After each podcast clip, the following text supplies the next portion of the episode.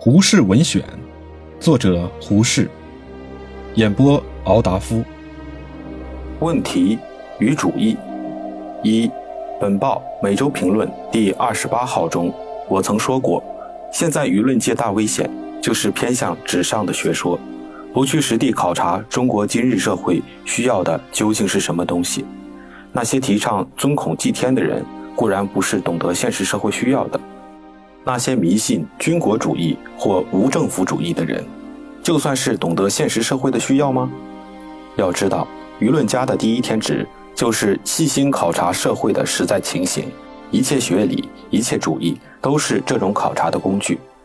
有了学理作为参考材料，便可使我们容易懂得所考察的情形，容易明白某种情形有什么意义，应该用什么救济方法。我这种议论有许多人不愿意听，但是前几天北京公研报、新民国报、新民报、吉安福部的报和日本文的新支那报都极力恭维安福部首领王一堂主张民生主义的演说，并且恭维安福部设立民生主义的研究会的办法。有许多人自然嘲笑这种假充时髦的行为，但是我看了这种消息，发生一种感想。这种感想是，安福部也来高谈民生主义了，这不够给我们这般新舆论家一个教训吗？什么教训呢？这可分三层说。第一，空谈好听的主义是极其容易的事，是阿猫阿狗都能做的事，是鹦鹉和留声机都能做的事。第二，空谈外来进口的主义是没有什么用处的，一切主义都是某时某地的有心人。对于那时那地社会需要的救济方法，我们不去实地研究我们现在的社会需要，单会高谈某某主义，就好比医生单记许多汤头歌诀，不去研究病人的症候如何能有用呢？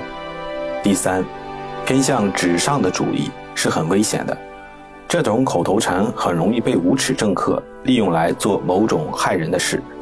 欧洲政客和资本家利用国家主义的流毒。都是人所共知的。现在的中国政客，又要利用某种某种主义来欺人了。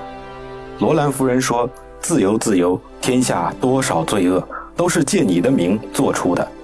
一切好听的主义都有这种危险。”这三条合起来看，可以看出主义的性质。凡主义都是应时势而起的。某种社会到了某个时代，受到了某种影响。呈现某种不满意的现状，于是有一些有心人，用这种现状想出某种救济的法子，这是主义的缘起。主义起初时大都是一种旧时的具体主张，后来这种主张传播出去，传播的人要图简便，使用一两个字来表达这种具体的主张，所以就叫它某某主义。主张成了主义，便由具体的计划变成一个抽象的名词。主义的弱点和危险就在这里，因为世间没有一个抽象名词能把某人某派的具体主张都包括在里面。比如社会主义一个名词，马克思的社会主义和王一堂的社会主义是不同的。你的社会主义和我的社会主义不同，绝不是这个抽象名词所能包括的。你谈的社会主义和我谈的社会主义，王一堂又谈他的社会主义。同一个名词中间，也许隔了七八个世纪，也许隔开两三万里路。然而，你和我和王一堂都可自称社会主义家，都可以用这个抽象名词来骗人。这不是主义的大缺点和大危险吗？我再举现在人人嘴中挂着过激主义做一个例。现在中国有几个人知道这一个名词作何意义？但是大家都痛恨、痛骂过激主义。内务部下令严防过激主义，曹吉也行文严禁过激主义，于永祥也出示查禁过激主义。前两个月，北京有几个老官僚在酒席上吹气说：“不好啦，过激派到了中国了。”前两天有个小官僚看见我写的一把扇子，大诧异道：“这不是过激党胡适吗？”哈哈，这就是主义的用处。因为我深觉得高谈主义的危险。所以，我现在奉劝新舆论界的同志们，请你们多提出一些问题，少谈一些纸上的主义。更进一步说，请你们多多研究这个问题如何解决，那个问题如何解决，不要高谈这种主义如何新奇，那种主义又如何奥妙。现在中国应该赶紧解决的问题真的很多，从人力车夫的生计问题到大总统的权限问题，又从卖淫问题到卖官卖国的问题，从解散安福部的问题到加入国际联盟的问题，从女子解放的问题到男子解放的问题，哪一个不是火烧眉毛的紧急问题呢？我们不去研究人力车夫的生计，却去高谈社会主义；不去研究女子如何解放。家庭制度如何纠正，却去高谈攻击主义和自由恋爱；不去研究安福部如何解散，不去研究南北问题如何解决，却去高谈无政府主义。我们还要洋洋得意地夸口道：“我们所提倡的是根本解决。”老实说吧，这是自欺欺人的梦话，这是中国思想破产的铁证，这是中国社会改良的死刑宣告。为什么谈主义的人那么多？为什么研究问题的人那么少呢？这都是由一个“懒”字。懒的定义是避难就易，研究问题是极其困难的事，高谈主义是极其容易的事。比如研究安福部如何解散，研究南北合议如何解决，这都是要费功夫、挖心血、收集材料、征求意见、考察情形，还要冒险吃苦嘞。方才可以得到一种解决的意见，又没有成立可言，又没有黄黎洲、柏拉图的话可以引证，又没有大英百科全书可以查，全凭研究考察的功夫，这岂不是一件难事吗？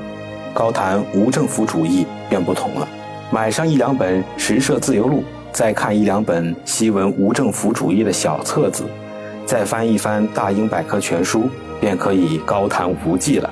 这岂不是最容易的事吗？高谈主义不研究人的问题，只是畏难求易，只是懒。凡是有价值的思想，都是从这个那个具体的问题下手的，先研究了问题种种方面的种种事实，看看究竟病在何处，这是思想的第一步功夫。然后根据于一生的经验学问，提出种种解决的方法。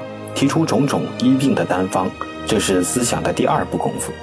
然后用一生的经验学问，加上想象的能力，推想每一种假定的解决方法该有什么样的手段，推想这种效果是否真能解决眼前的这个困难问题。